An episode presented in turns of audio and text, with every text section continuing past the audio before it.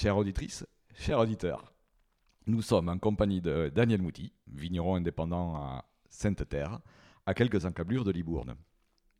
Avec son épouse Françoise, ses enfants Sabine et Bertrand, ainsi que son équipe motivée, il cultive ses propres vignobles familiaux, il récolte ses raisins, il élève ses vins, il les met en bouteille et les commercialise en direct auprès d'une clientèle de particuliers. Il produit une large gamme de vins allant du chardonnay en vin de France jusqu'au pomerol, en passant par du Bordeaux et du Saint-Émilion Grand Cru. Depuis le millésime 2018, l'ensemble des vignobles moutis est certifié bio. Chère auditrice, cher auditeur, ouvre bien grand tes esgourdes, ton vigneron Régis va chercher à en savoir plus à propos de son collègue Daniel, de son vignoble et surtout de son engagement syndical au sein des vignerons indépendants. Bonjour Daniel. Oui, bonjour euh, Régis. Merci d'avoir accepté mon invitation. Comment te présentes-tu et qui es-tu? En premier, euh, ce qui me vient à l'esprit, c'est ce que j'ai fait pour, pendant toute ma vie, c'est-à-dire euh, vigneron. Je suis vigneron. Ça veut dire que je me suis engagé dans cette voie parce que ça faisait partie de mon histoire, hein, l'histoire de mon enfance. Et puis, ça a été une, une façon outre de reprendre les vignobles familiaux de, part et d'autre, ceux de mon épouse et, les miens, et, surtout euh, trouver une profession libérale, une profession où on peut créer, inventer, prendre des risques, euh, se développer ou pas, euh, mais en tout cas assumer ses choix. C'était ça qui m'intéressait dans ma vie, dans, dans l'esprit. Au lieu de les subir, les choix des autres, je préférais assumer les miens. Ça a été le, le fondement euh, philosophique un petit peu de mon engagement, mais je trouve que faire du vin, c'est assez magique. Ça veut dire on, a une plante qui pousse dans un sol différent, on cueille des raisins, et puis avec ces raisins, on fait des vins tellement différents. Moi qui ai la chance, euh, c'est pas que de la chance, hein, mais d'avoir des vignes dans des terroirs euh, vraiment pas opposés, mais sur le plan géologique, par Mons et par Vaux, on va dire et de faire, euh, de faire des vins différents. Et j'ai touché du doigt cette, euh, cette magie des sols à donner des goûts différents, à donner des, des sensations différentes, à, donner euh, cette, cette diversité inimaginable. C'est quoi qui t'anime dans la vie Quelles sont tes passions en dehors de, du vin et de l'engagement syndical? Alors, je me suis rendu compte à 70 ans que finalement, euh, mes loisirs principaux, ça avait été le travail. Donc du coup, euh, j'aide mes enfants, je participe complètement puisque je m'occupe de toute la partie agronomique en fait de nos vignobles, avec toutes ces différences. Je viens de participer depuis 4 ans maintenant, bientôt 5, à la conversion en agriculture biologique. Un challenge, hein, pas si simple hein, que que ceux qui croient que c'est une petite bagatelle toute simple sur un vignoble de, 60 hectares sur 5 terroirs différents. C'est un challenge, je suis content, ça m'a coûté. C'est ce que je dis moi souvent, si c'était simple, ça se serait et tout le monde serait en bio. Ah oui, oui, il y a un cahier des charges, Régis, qui est, qui est quand même lourd. Et, surtout, on a pris des habitudes, oh, non pas de facilité, mais un petit peu quand même. Euh, euh, les charrues, euh, l'entretien des sols, évidemment sans désherbant est quand même moins simple que de pulvériser le sol avec un produit où l'herbe ne va pas pousser pendant un an ou presque, parce que ça a un peu dévié, et où euh, pour nourrir ces vignes, on n'a plus droit à, l'équation euh, euh, azote, acide phosphorique, potasse, sachant que c'est presque un problème, toi qui, comme moi, on fait pas mal de maths, mais tout simple, sachant que la, la vigne va consommer tant d'unités de potasse, il suffit de la rajouter avec des produits élaborés dans l'industrie chimique et de les positionner dans le sol. C'était bien, c'était simple. Mais aujourd'hui, quand on s'oriente vers une autre agriculture, c'est trouver, euh, trouver de l'humus, de, l'azote et d'autres euh, éléments nutritifs dans d'autres endroits, plus naturels, plus simples, euh, mais qui demandent une vision des sols, plus micro-organismes, plus champignons, plus transformation de la matière organique en humus euh, à travers des éléments comme le ver de terre, comme les champignons, les bactéries, les enzymes, les levures et tout ça. Donc ça, c'est passionnant parce que c'est le contraire de la facilité d'abord. Et, c'est une aventure, euh, je crois, qui correspond aux civilisations futures, en tout cas aux générations futures. Donc euh, c'est un engagement dont je suis très heureux, plus que je ne pensais l'être, parce que je l'avais envisagé en contrainte. Et aujourd'hui, je, passe devant des vignes, quelquefois de moins en moins heureusement, entièrement grillées par le, glyphosate. Pourquoi pas, j'en ai utilisé, donc euh, on ne va pas cracher dans la soupe, mais je crois que tout le monde est en conversion. Ceux qui le savent, et puis ceux qui ne le savent pas encore, mais que l'histoire va rattraper rapidement, euh, et puis les consommateurs aussi. Donc euh, allons-y tous, progressivement, chacun à son rythme. Euh, d'ailleurs, je conseille d'y aller progressivement, hein, parce que j'ai connu un peu la, brutalité de la protection des végétaux, où pendant que mes copains remplissaient leur chai en, en 2016, moi j'ai fait une demi-récolte parce que je ne pensais pas que le mildiou avait encore autant de virulence.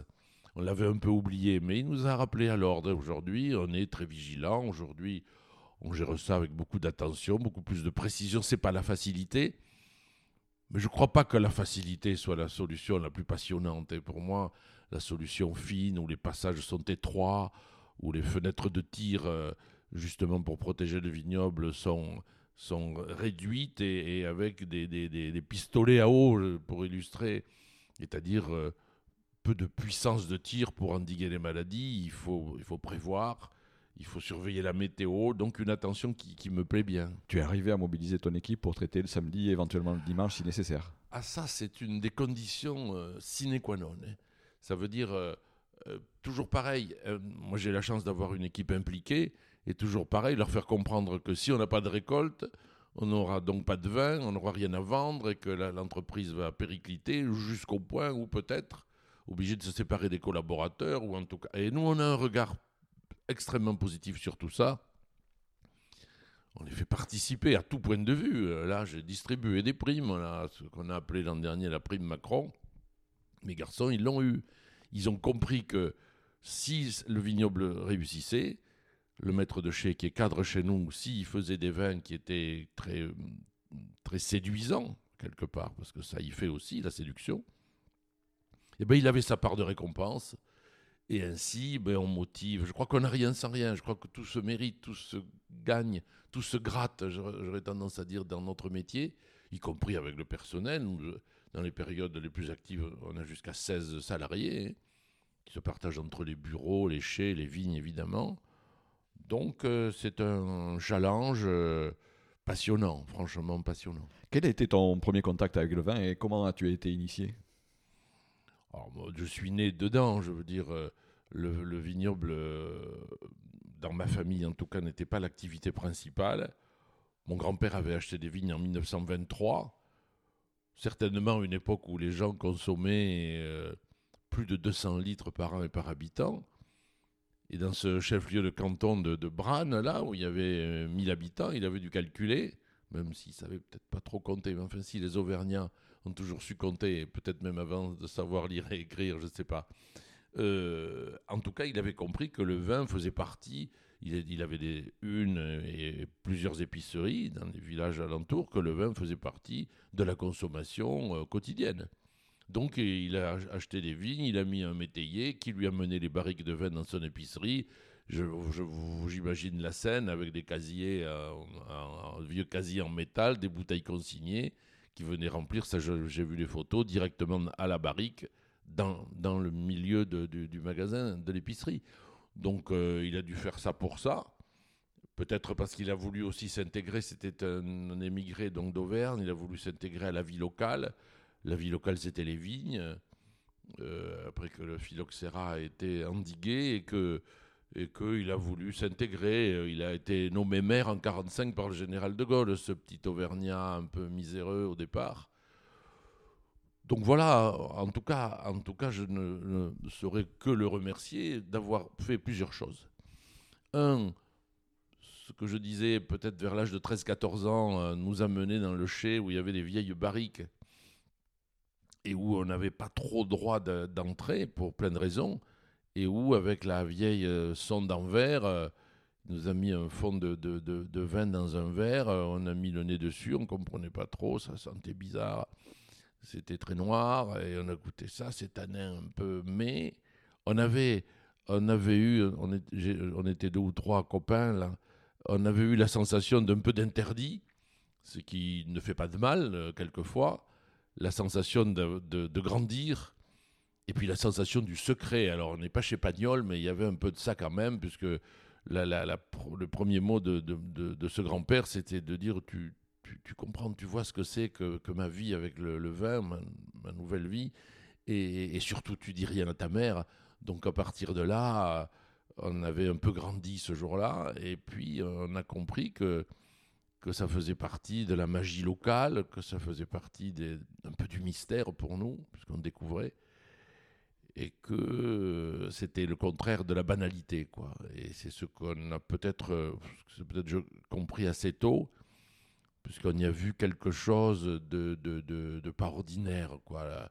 Pas la notion de terroir, pas, déjà, mais la notion qu'on était dans un endroit où il y avait des vies, on faisait du vin, que ça faisait vivre plein de gens, et que c'était, c'était la base culturelle à la fois, euh, gastronomique, euh, de, de, de, toute la vie d'ici. quoi. Donc euh, le fait de l'avoir compris assez tôt a été pour moi assez important.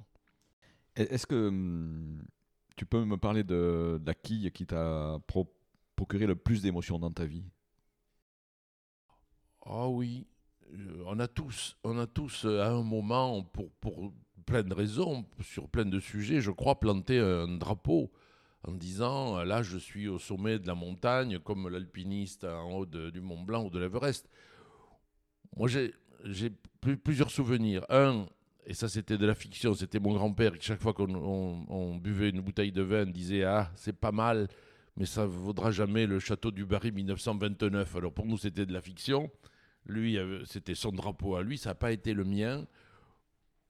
Moi, c'était un château Margot 83, la chance d'aller pour les fêtes de fin d'année.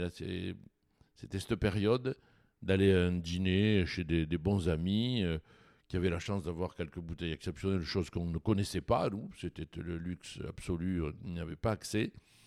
Un château Margot 83 qui m'a impressionné. Je crois d'ailleurs que je l'ai dit sincèrement à ce moment-là, en disant j'ai jamais vu bu quelque chose à ce point.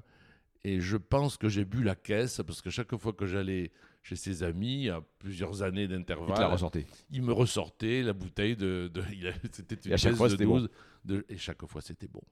Donc, ça, ça a été un grand souvenir. J'en ai eu d'autres. J'en ai eu d'autres. Mon, mon, mon, ami Alain Vautier, qui est d'ailleurs adhérent au vigneron indépendant, un jour, euh, c'était une bouteille d'ozone, euh, ozone 96, qui m'a beaucoup, beaucoup marqué. J'ai eu la sensation de toucher là aussi au, sommet. Et puis après, il y a des choses simples. J'ai été scotché par des vins du Sud, euh, des grès de Montpellier.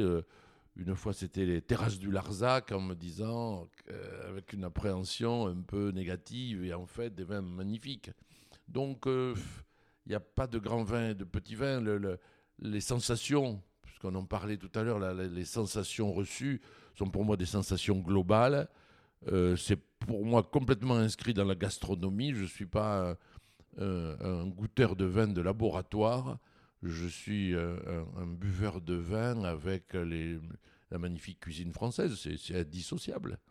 Donc, euh, euh, je ne vais pas raconter ma vie gastronomique, mais il y a eu des moments exceptionnels, oui, avec une fois aussi un ami m'invite, c'était son anniversaire, j'amène les plats, parce que j'ai fait un peu de cuisine, point de vue loisir, c'est à peu près le seul que j'ai. Et il me sort, il me, il me sort un Petrus 90. Alors, c'est des choses dont on a rarement accès ou jamais. Et là, j'ai senti ce nez de truffe, ce nez de, de, de sous-bois vivant, de exceptionnel. Là, je me suis dit, il y a de la magie.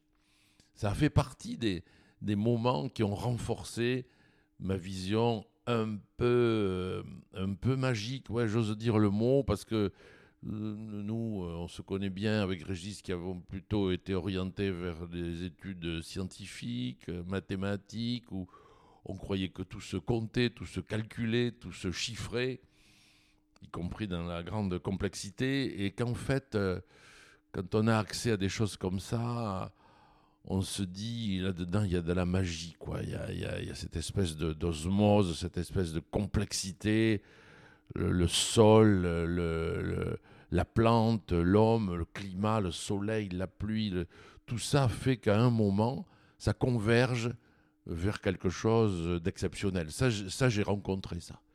Et certainement, euh, ça m'a beaucoup servi parce que c'est un métier où il n'y a jamais d'ennui, puisque chaque année est un challenge, chaque année est une découverte, chaque goût est une découverte, et que j'y prends, j'y ai pris un, immense plaisir.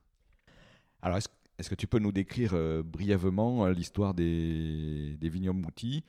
Parce que tu, l'as dit, hein, tu n'as pas toujours été vigneron. Quand, euh, comment, pourquoi est-ce que tu as décidé de reprendre le flambeau après ton père et ton grand-père? C'est drôle parce que je ne suis pas sûr d'avoir décidé. Je pense que la vie est, un chemin, hein. tracé ou pas. Là, on ne va pas lever des mystères dont je n'ai pas du tout les réponses. Un chemin qu'il faut faire et je, l'ai fait parce que je, disais les quatre, associés que nous sommes, donc mon épouse, moi-même, ma fille, mon fils, n'ont jamais vraiment décidé, et je parle bien des quatre, de dire dès l'adolescence, je serai vigneron. Pas du tout.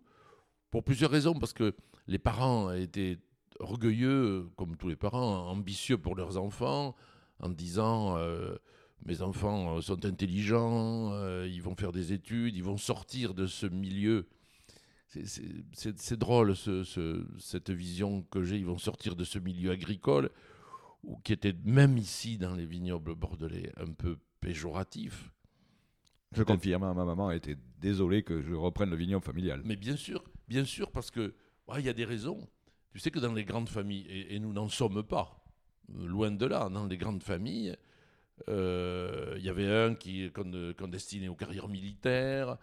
Euh, les parents, comme toujours, avaient beaucoup d'ambition. Toi, tu seras médecin, ainsi de suite. Et en fait, c'était le plus idiot de la famille qui en disait ben, Toi, tu seras agriculteur. C'était surtout parce qu'il ne pouvait pas faire autre chose et que, j'allais être grossier, c'est quand même le plus con de la famille, et que on disait, toi, en fait, tu feras ce que tu pourras, c'est-à-dire, euh, c'est-à-dire, tu prendras bêtement la suite euh, de l'exploitation agricole, quelle qu'elle soit. Les choses ont changé aujourd'hui, heureusement, un, autre regard là-dessus. Et, le parcours dont, dont je parle, c'est le parcours de quatre associés qui ont toujours voulu faire autre chose. Et aujourd'hui, on est rassemblés parce qu'on a choisi à un moment ou à un autre, ou pas, moi, je, mon, épouse était universitaire et je, disais à 20 ans, elle, occupait sa première classe euh, en lettres, notamment en langue euh, au lycée de, Blaye. Hein. À 20 ans, c'était pas évident d'avoir fait déjà ce parcours universitaire. Moi, je, on avait décelé en moi peut-être une capacité, je ne suis pas sûr aujourd'hui, dans, le, scientifique, les maths, la physique, euh, ça m'intéressait, mais voilà, donc on nous tire un peu vers ça. moi, je voulais faire l'école des mines. Je ne sais pas pourquoi, j'avais dû croiser quelqu'un qui m'en avait parlé. Donc, euh, j'étais à Talence, euh, dans un lycée qui préparait, à la fois un lycée technique, mais qui préparait un noyau d'élèves euh, un peu au-dessus de la moyenne. Je ne sais pas si j'ose le dire, parce qu'on ne sait pas trop. En tout cas, tous ont fait des belles carrières. Et moi, voilà, une énorme carence en langue a fait que quand j'ai passé les concours, je me suis planté aux arrêts métiers, aux mines. L'anglais donc. Hein. L'anglais. L'anglais, j'avais loupé le coche, j'avais loupé la sixième. Comme euh, mon, père avait créé le collège de Bran, on a dû me faire rentrer en cinquième, un peu comme ça, quoi. Euh, tout, tout s'est bien passé sauf l'anglais, donc bref, on se traîne ça. Du coup, j'épouse une prof de langue, hein. donc j'ai fait aucun progrès. Euh, c'est toujours elle, quand on a voyagé aux États-Unis et ailleurs, qui s'est bien débrouillée. Moi, je suivais tranquillement, ça, repose. Bref, euh, voilà une carrière. Et euh, après, un peu d'enseignement. Quand on s'est marié avec mon épouse, finalement, on était enseignants tous les deux. Moi, après avoir fait des, prépas, on, m'a dit ben, vous serez prof au collège de Libourne. ce que je disais, un peu tout, la technologie, les maths, les métaux, comment fabriquer l'acier, ainsi de suite. Bref, ça m'a permis de, manger quand même. Hein. Et puis les événements familiaux dans la, dans la famille de mon épouse, puisqu'elle avait un vignoble et que son père euh, était mort euh, à 35 ans, il n'y avait plus personne pour s'en occuper. Donc ça a transité un peu et puis après ben, on, a dû, on a dû reprendre ces, vignobles. Tu as fait le double carrière, quoi, c'est-à-dire à la fois enseignant et à la fois, euh, à la fois vigneron sur les premières années? Je ne veux surtout pas offenser le, le corps enseignant, enseignement mais c'était pas une carrière du tout. C'était pour bouffer, parce qu'on était jeunes mariés. Mon épouse avait son salaire de, prof de lycée, moi le mien, et que ça a été une belle opportunité pour, euh, pour, euh, pour démarrer, et démarrer dans la vie. Euh, sans, sans, manquer trop de rien, quoi. On était, on était heureux. Sauf qu'on rentrait le soir un peu éreinté parce qu'on avait des classes très compliquées. Quand on est débutant, on vous file les, les, les cinquièmes de transition. Moi, à l'époque, tous ceux qui allaient dans les collèges techniques, c'était vraiment le. Ça a bien changé, heureusement. C'était vraiment pas des élèves faciles. Donc voilà, une expérience. Moi, moi cette expérience, elle m'a beaucoup servi parce que j'étais un garçon plutôt timide, plutôt réservé. J'ai vu une, enfance tranquille, le lycée à Talence, le pensionnat, tout ça, mais plutôt, plutôt dans la catégorie sage et réservé et que quand on se retrouve à 20 ans euh, et quelques euh, devant, devant des élèves euh, très indisciplinés, ainsi de suite, c'est une belle leçon, pas d'autorité, mais de, de, de, se positionner dans la vie. Alors là, la timidité, on la laisse devant la porte, parce que sinon, on se fait bouffer. J'avais pas d'intention, donc ça, ça a été une très très belle expérience de vie, d'affirmer un peu sa personnalité, parce qu'on sortait, on sortait des, des, de du lycée, des prépas, bon, ma femme de l'université. Bon, on avait été plutôt des ados, des étudiants, mais la vie, on ne la connaissait pas avec autant de réalisme. Et là, moi, je l'ai connue, et j'avoue que ça m'a beaucoup aidé, peut-être aujourd'hui même, dans mon, ma liberté de, de, parler, euh, dans mon commerce de vin, et ainsi de suite. Bref, la vie nous a appelés. Et là, je me suis, me suis senti bien parce que d'abord, je n'avais pas de hiérarchie, que je prenais les risques pour, pour moi et ma famille. Mais comment se fait la, la transition alors entre le métier d'enseignant et le métier de vigneron? Ah, Elle se fait en quelques jours. Alors, la, la chance quand même, c'est que quand j'avais 5 euh, ans, 8 ans, 10 ans, 12 ans, 15 ans, euh, on parlait beaucoup de ça parce qu'on avait des vignobles. Tu étais dans le métier, quoi. Mes parents avaient des vignobles. Tu avais déjà travaillé en tant que gamin un peu J'avais regardé, j'avais écouté, j'avais marché dans les vignes. Euh, j'ai pas connu les chevaux, moi, mais juste après. Quoi, aucune formation agricole Aucune formation agricole, non, mais aucune.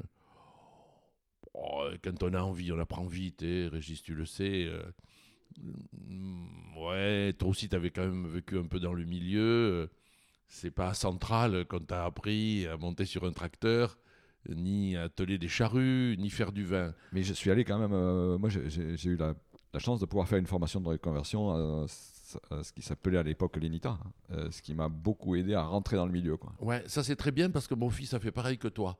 Il, il avait fait une école d'ingénieur à Paris pendant 4 ans. Euh, il est revenu diplômé et là, quand il a compris que je le sollicitais, mais gentiment, je, proposais. Il a dit oui, ça m'intéresse au fond, parce que lui, son école, c'était de diriger toute la gestion de, l'acoustique, du son, notamment dans le, dans le monde du cinéma, de la télévision. Il a bossé d'ailleurs à TF1 dans un milieu qui lui convenait pas vraiment, peut-être plus difficile de s'adapter que ça l'a été pour moi en province. Donc il est revenu et il a fait également euh, deux ans à l'Institut rural de Verre euh, dans le monde du vin et des spiritueux. Donc ça c'est vrai que le, BTS. Ouais, ouais, mais c'était pas simple parce que tu te mmh. retrouves, euh, tu es ingénieur, tu as 24 ou 5 ans et tu te retrouves avec des gamins qui sortent du bac. Et bon, c'était sûrement très intéressant pour lui. Donc voilà, on se retrouve là. Du jour au lendemain, quoi. Du jour au lendemain. Alors, euh, j'ai eu beaucoup de chance parce que, parce que j'ai pu prendre en main des, vignobles euh, qui étaient sains, je veux dire, euh, notamment économiquement sains, parce que la période était, je pense, plus, plus facile. plus rentable qu'aujourd'hui. On n'avait pas besoin de faire ces 36 métiers que l'on doit opérer aujourd'hui.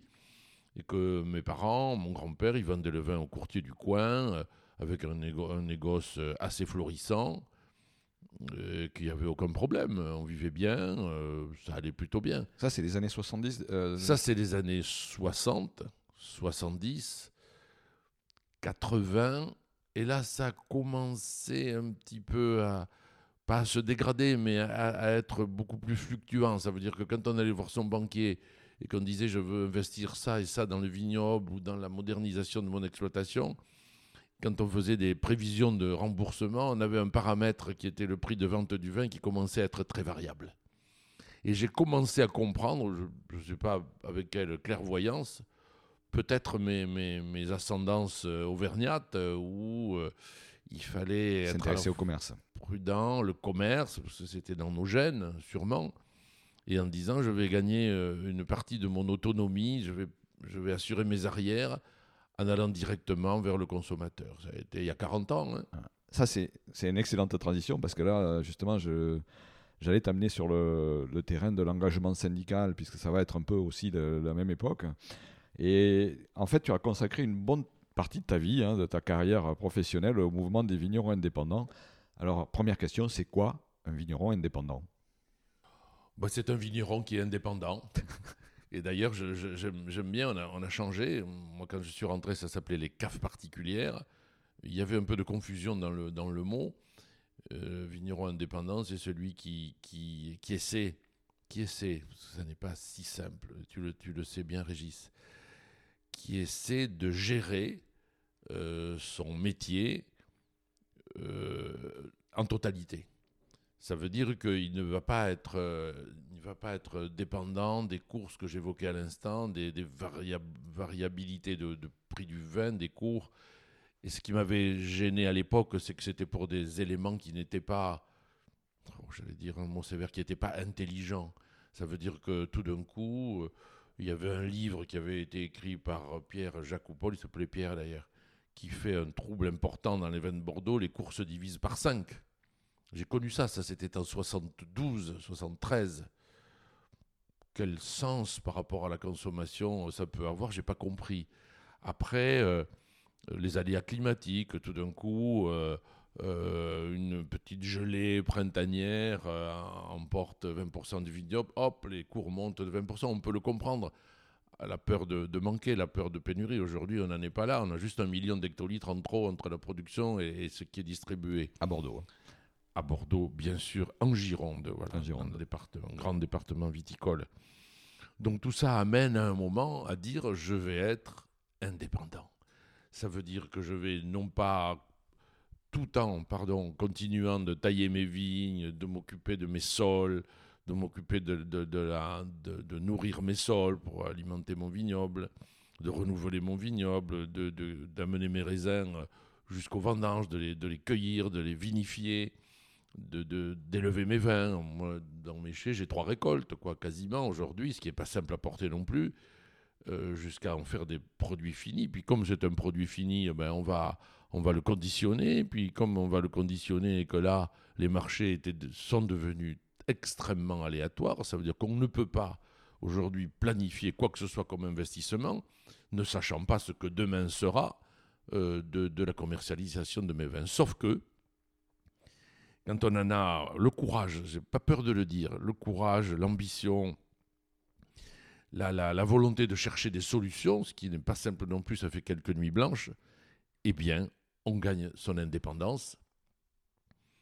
Sauf que j'ai eu la sensation, et, tu vas voir Régis, je, je- je vais enchaîner sur quelque chose qui est encore très frais dans mon esprit, j'ai eu la sensation que de partir dans cette euh, démarche, surtout pas porter mes raisins, et là, pardon mes amis euh, coopérateurs qui ont tout autant de, mérite, euh, de surtout pas amener euh, le- le- les, fruits que j'ai récoltés dans mes vignes dans, un vendangeoir, dans un, dans un groupement de vignerons, pourquoi pas, mais lâcher prise au moment, pour moi, le plus passionnant de, mon métier.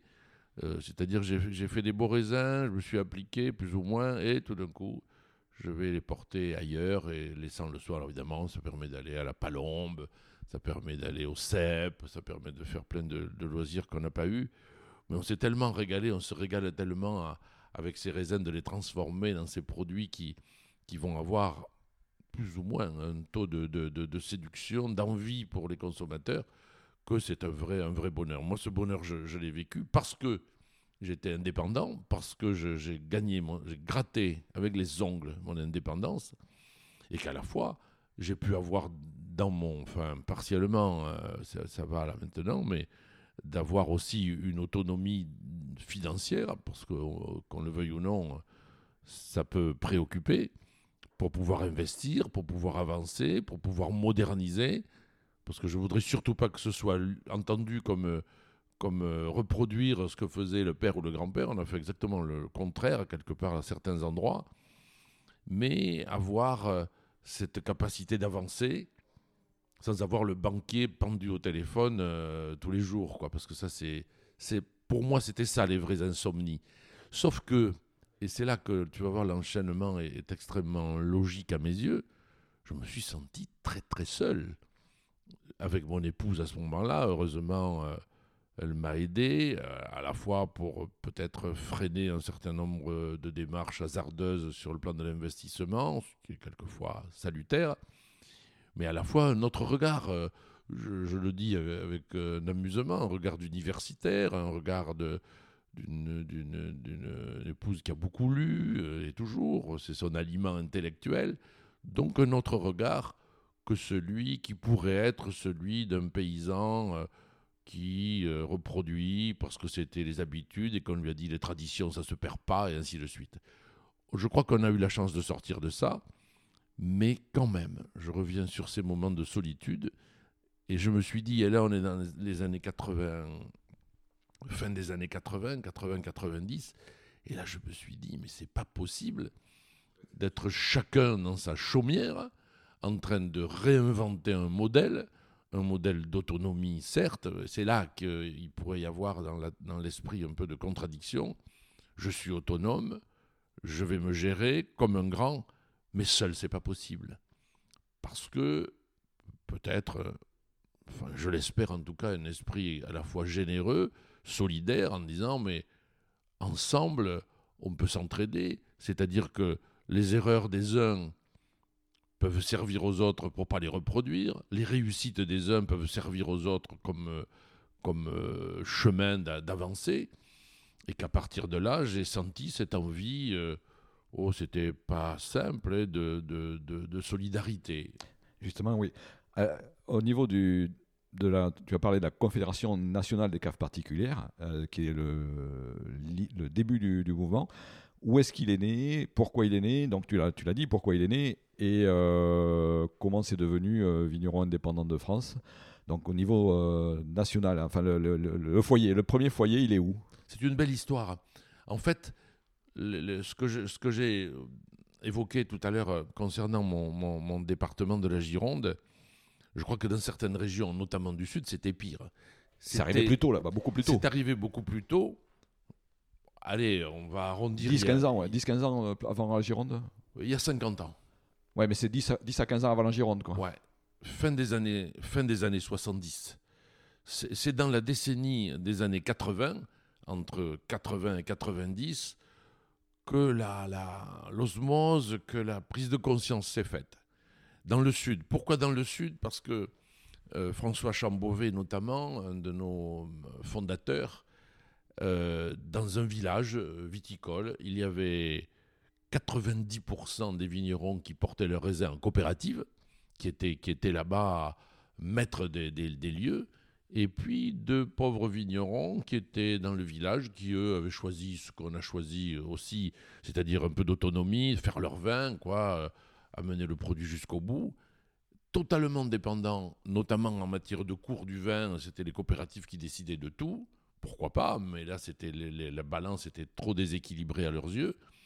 Et ils ont dit, il faut, pour les mêmes raisons que j'évoquais tout à l'heure, il faut qu'on trouve un moyen de, sortir de l'isolement, de créer un contre, pas un contre-pouvoir, un contre-courant. Il faut, quand même savoir que y a, depuis longtemps, il y a eu quelques aides. Dieu sait si chez nous, on n'est pas trop quelques aides et que tout était capté par les, coopératives, par exemple. Parce que c'était puissant, c'était un lobby local très, très puissant. Et les autres étaient isolés dans leur coin. Bon, bref, c'est parti de là, cette, cette envie, pareil, de, de, de s'en sortir solidairement. Et puis ça fait, ça fait tache d'huile. Alors après, il s'est créé d'autres organismes, toujours pareil. Euh, chez l'être humain, il faut un peu de concurrence, il faut un peu. Euh, donc euh, il s'est créé de, de, trois petits organismes ici en, Gironde.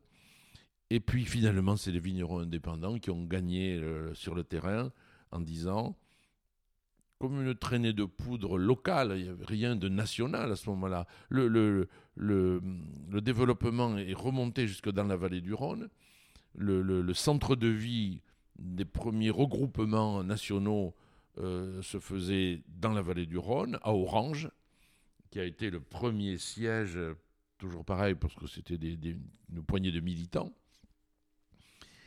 Et c'est dans les années 80 qu'ils ont décidé, euh, après que le tissu ait commencé un petit peu à se tracer, euh, de monter à Paris, comme on, disait, comme on dit encore, de monter à Paris, un petit groupe de vignerons louant euh, un petit local dans les salons d'Austerlitz.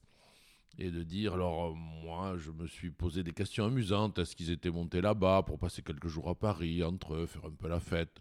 Ils n'ont pas dû gagner beaucoup de sous à ce moment-là, mais je crois que ça a été le premier ciment, celui qui a fait que solidairement, les gens se sont dit, on va faire des choses ensemble. Quand je pense qu'il y a moins d'un mois, nous étions euh, porte de Versailles, euh, qu'il y avait mille vignerons rassemblés, qui présentaient leurs produits avec beaucoup de fierté, qu'il y a eu 130 euh, 000 visiteurs, gens, il n'y a que du vin à voir là-bas, c'est pas la foire de Paris, hein. on vient que pour le vin, donc il y a encore un, gros attrait, et qu'à partir de ce petit noyau des années 86, et qu'aujourd'hui on a fait déplacer 40 000 personnes le samedi euh, dans, le hall euh, de la porte de Versailles qui sont venus goûter le vin, beaucoup de jeunes, beaucoup d'intérêt. Quelle puissance il a fallu développer, la solidarité que moi j'ai connue comme balbutiante, où on était là dans notre coin, on allez, on va se parler, on va, on va se souder pour, pour construire quelque chose. Et aujourd'hui, moi qui suis en charge de, de, l'organisation de, tous ces, ces, grands salons grand public, euh, c'est magnifique. C'est magnifique. Ah, et donc à l'époque, c'est environ une quinzaine de vignerons qui se réunissent à Austerlitz pour commencer à présenter leur vin au public parisien avant d'en arriver à ces 1000 qu'on connaît aujourd'hui. Quoi. Alors j'y étais pas, mais allez, tu as un peu minimisé. On va dire 30. 30, euh, c'est pas beaucoup. 30 vignerons, particulièrement venant du Sud. Euh, parce qu'ils avaient envie et, ils ont ouvert une brèche extraordinaire. Ça, c'est 1986. Ouais. Et en, en, Gironde, donc le, la fédération de Gironde existait déjà à cette époque-là la, fédération de Gironde s'est créée à ce moment-là. C'est toi qui l'as créée? Non. C'est qui alors qui a créé la Gironde? euh, C'est une bonne question. Il y avait plusieurs leaders. Euh, également pas forcément issu du milieu du vin. C'est drôle, hein, la vie. Puisque euh, Courgeot, Monsieur Courgeot, euh, qui a été un des fondateurs, euh, il était pilote. Il avait un vignoble dans le Blayet. donc, c'était des gars qui avaient vécu autre chose. C'était des gars qui avaient sûrement compris, par rapport au parcours que je t'ai raconté, qui avaient un autre regard que celui le nez dans sa, charrue, et ainsi de suite. Donc ils ont effectivement créé ça. Il y avait euh, quelques rivalités dans le coin, comme partout, comme toujours. Puis ça s'est bien décanté. T'es arrivé très tôt, toi, là-dedans? Je suis arrivé en 90. Un petit peu plus tard, donc. Un petit peu plus tard, oui. Parce que, en fait, c'était mon père qui s'était engagé. Mon père était, était administrateur à l'époque.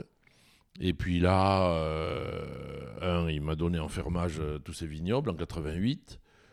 Donc, euh, il avait sa robe de la confrérie, tout ça, enfin bref, mais il était déjà engagé dans la vente directe, un peu, parce que ça n'a pas été sa, carrière, il avait des commerces comme mon grand-père, donc voilà.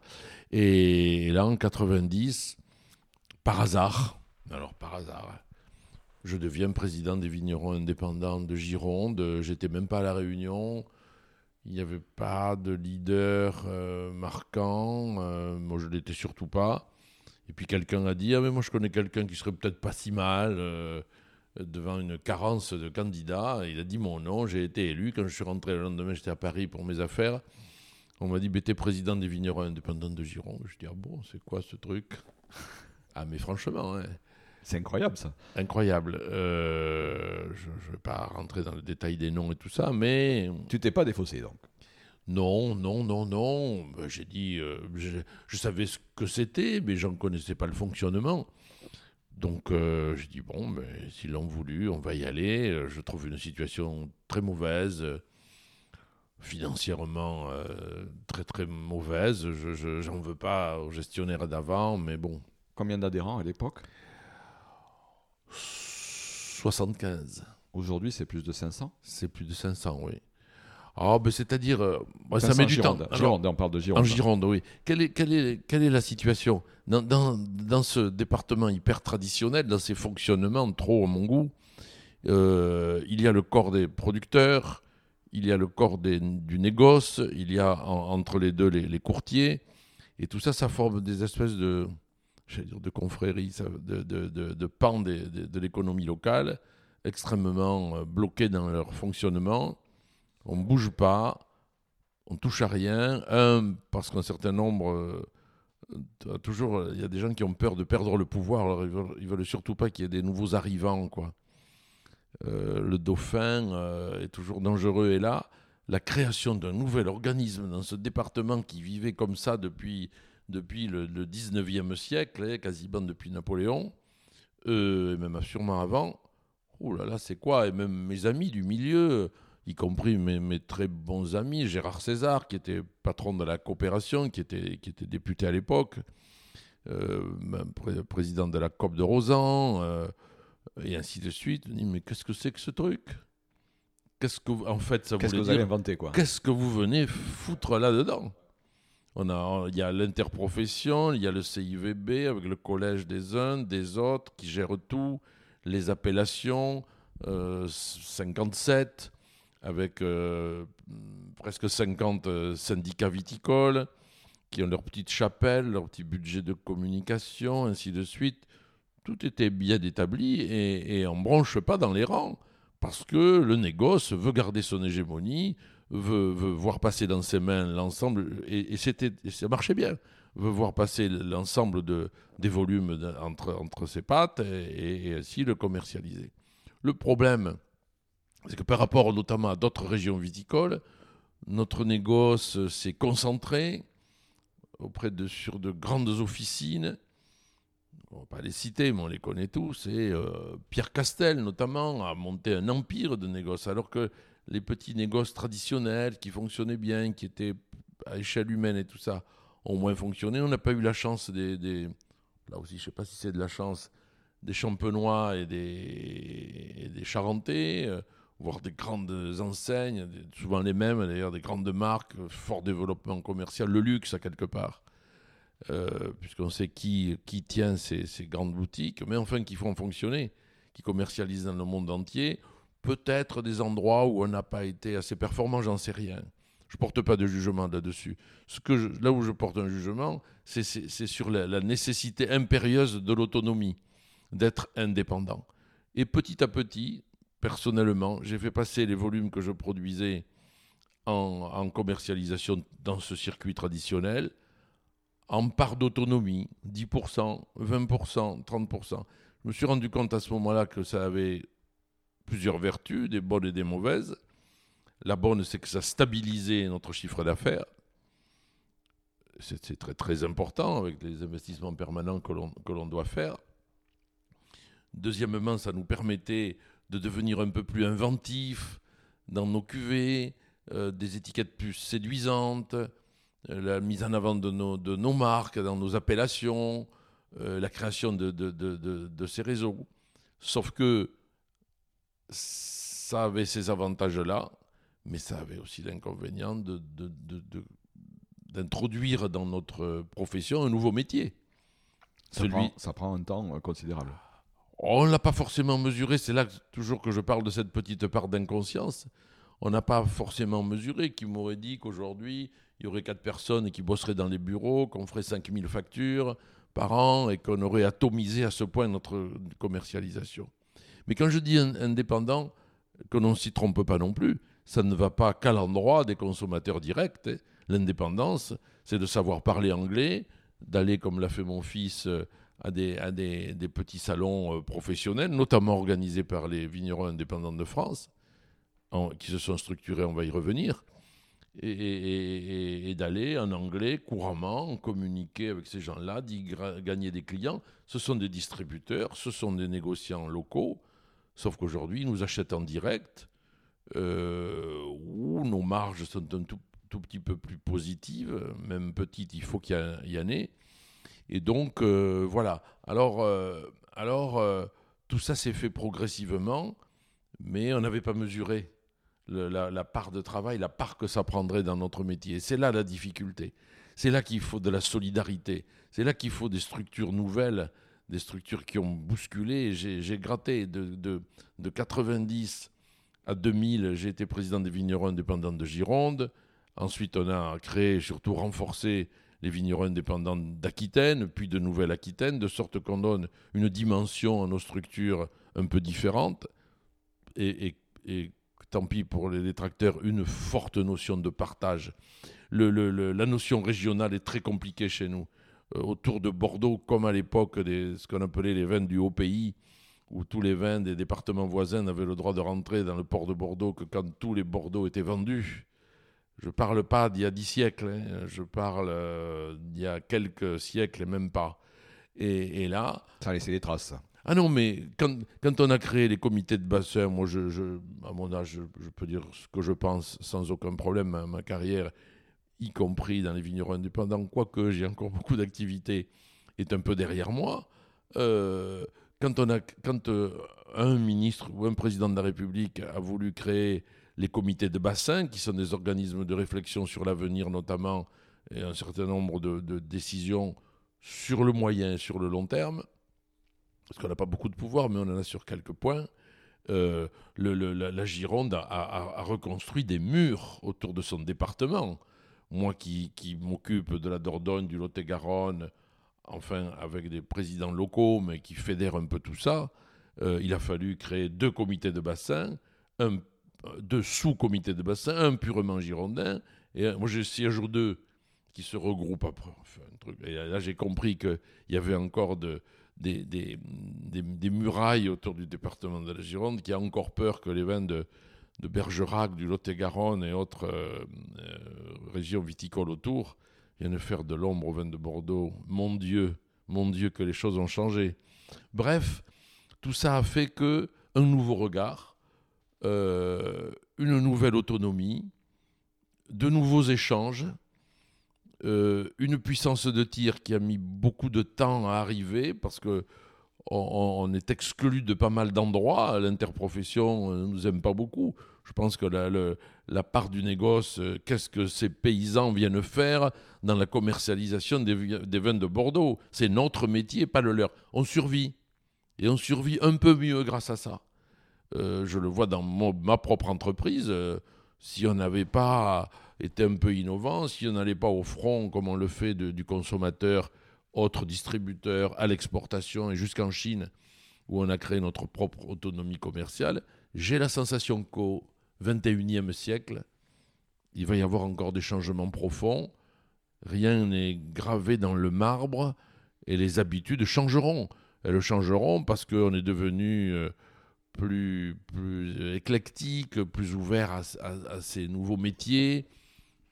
C'est prétentieux ce que je vais dire, je le dis quand même, peut-être un peu plus intelligent par rapport à, l'approche du consommateur. On a, on a, abattu un certain nombre de barrières et que ce regard nouveau, c'est un très beau métier en fait. Oui, si tu ne parles pas au consommateur, tu ne peux pas le comprendre. Alors on ne peut pas le comprendre, on ne peut pas non plus savoir comment lui évolue, comment les, jeunes qui ont 20, 30, 40 ans aujourd'hui, ces générations, vont appréhender le monde du vin?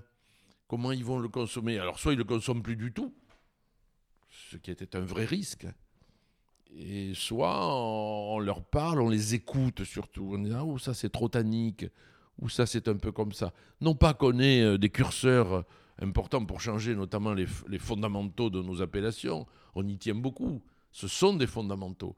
Sauf que on a quelques curseurs quand même. Euh, euh, le temps de macération de nos vins et du mar, il y a, un curseur là.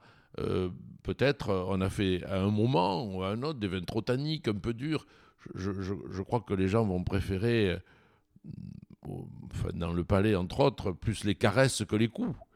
Euh, plus les vins qui, qui, qui, sont du velours que, que des agresseurs.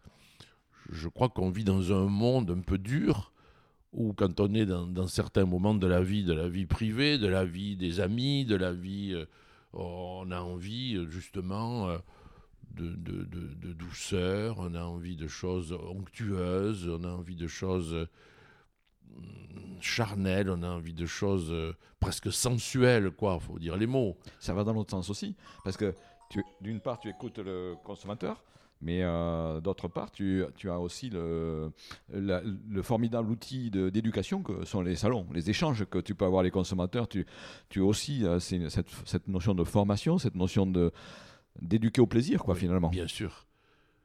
Aujourd'hui, après 45 ans de carrière, j'ai eu euh, par rapport à tout ça. Et en résumé, cette sensation d'avoir fait à quelque part de la pédagogie, c'est très très important. L'ouverture vers des, goûts, on, allume un certain nombre de, de, lumières à des gens dans le sens de la découverte, de découverte des goûts. Euh, on, a des ateliers de dégustation dans nos salons. Euh, qui, qui, qui, sont basiques, mais qui redonnent aux gens le goût, le goût de base, le salé, le sucré, ainsi de suite, on le fait. Et à la fois la sensation d'écoute comment je peux avancer dans mon métier si je n'entends pas euh, les, commentaires de ceux qui le consomment C'est indispensable, mais ça vaut pour tout. Ça vaut pour la couleur de mon étiquette, ça vaut pour la forme de ma bouteille, ça vaut pour le goût du vin.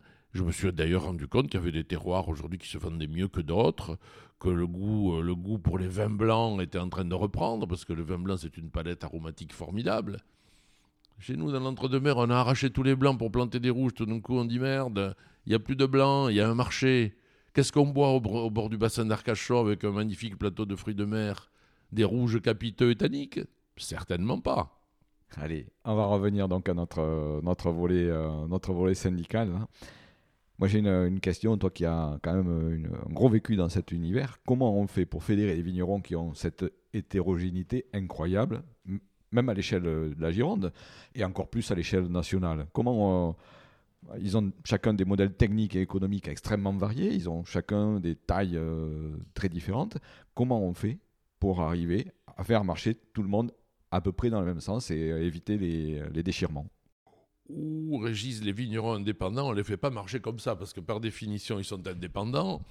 Donc ils ont leur, leur, caractère, ils ont leur vision, ils ont... Ce que, ce que je crois à un moment, c'est ce qu'il faut bien comprendre, c'est qu'est-ce qui peut fédérer Malheureusement, malheureusement, ce sont souvent des considérations économiques, des craintes économiques, voire des, des, des, paniques un peu sur un certain nombre de positions d'avenir, commerciales, de survie de l'exploitation, qui font qu'à un moment, les gens cherchent des solutions. C'est pas c'est pas ce que j'aurais préféré comme, comme, euh, comme bienvenue aux vignerons chez nous. C'est très pratique, c'est très pratique, quoi, quelque part.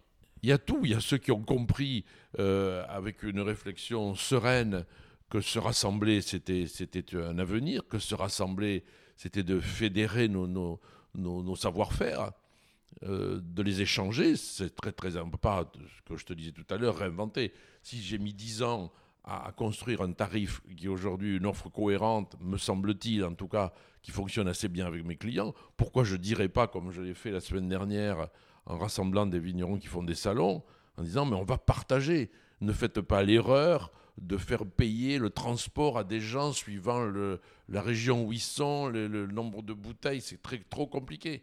Il ne faut pas les embrouiller avec ça. Le vin, c'est un plaisir. Donc, simplification. Tout ça, ce sont des courants de pensée que l'on a échangé. Mais en tout cas, la motivation a été souvent une motivation économique, en disant comment je peux faire, orienter mon entreprise vers plus d'autonomie, parce que j'en ai marre qu'on me dise que le Bordeaux euh, en vrac aujourd'hui est à tel prix ou tel prix, que l'on m'impose et qui n'est pas viable. Malheureusement, ça a été ça. Moi, heureusement, quand j'ai développé les vignerons indépendants, la situation était meilleure. Ça veut dire euh, euh, des gens qui avaient déjà mis un pied dans la vente directe, déjà qui avaient un peu, à titre personnel, engagé des choix d'indépendance, de, on dit Ah, mais voilà un endroit solidaire avec un nouvel esprit, une nouvelle lumière quelque part sur le, vignoble girondin, qui était, de ce que je racontais tout à l'heure, campé dans ses habitudes. Donc ça, ça a été un attrait pour certains et qui, qui ont trouvé, qui ont trouvé cette solidarité. Ils l'ont trouvé. Ils sont tout, le monde rentre dans un organisme comme le, le, nôtre en se disant bon, on va, on va, on va, essayer une année. Et en fait, euh, euh, ce qui a été pour moi une grande satisfaction, non pas une fierté parce qu'on n'est pas là pour ça, mais une grande satisfaction en disant finalement, on n'a pas fait trop mal notre, notre, notre com, on n'a pas trop mal expliqué ce qu'on pouvait trouver au sein des vignerons indépendants, parce que les gens qui ont adhéré globalement, ils restent. Alors après, il y a des mouvements, les propriétés qui se vendent, ainsi de suite, les successions. Ça, c'est autre chose, mais c'est très important chez nous. Donc voilà, euh, on a créé ce noyau 500 vignerons aujourd'hui, ici en, Gironde. En Aquitaine Non, en Aquitaine, c'est 900. C'est 900 en Aquitaine oui, parce que les départements, plus ou moins pour les mêmes raisons, Lot-et-Garonne, la Dordogne, la Nouvelle-Aquitaine, aujourd'hui englobent la Charente, la Corrèze, il n'y en a pas beaucoup là-bas, mais les Pyrénées-Atlantiques, les Landes, avec cette frontière avec l'Armagnac.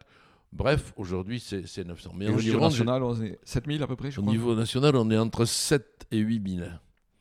Il y a des fluctuations pour les mêmes raisons. Quand il y a concentration d'activité, concentration d'exploitation, ce qui est le cas chez nous, c'est spectaculaire. Puisque quand même, euh, en 10 ans... Euh, les tailles moyennes ont augmenté considérablement. Ah ben surtout, il est disparu euh, entre 3500 et 4000 exploitations viticoles en Gironde. Seulement en Gironde. Presque une par jour. C'est considérable. Les vignobles n'ont pas disparu. Mais la concentration d'activité, on le voit nous chez nous, on a pendant 40 ans, plus ou moins, mais en permanence agrandi notre vignoble. Donc ça, c'est un état de fait.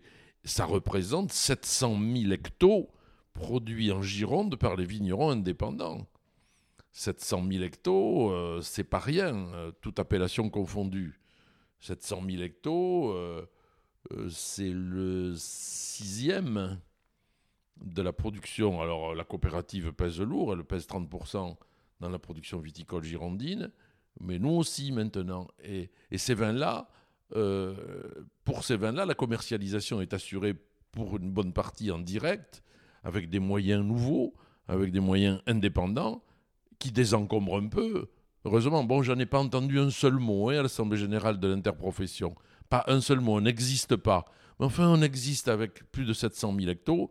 700 000 hectos, euh, ça fait beaucoup, beaucoup de bouteilles et c'est l'aspiration de tous nos vignerons indépendants de, les conditionner, de les, commercialiser comme ça, qu'on le veuille ou non, que le, les choses installées, les, les, instituts historiques chez nous euh, ouvrent les yeux en disant il y a des gens qui s'en sortent bien, ou qui s'en sortent mieux, parce qu'ils ont gagné une partie de leur indépendance.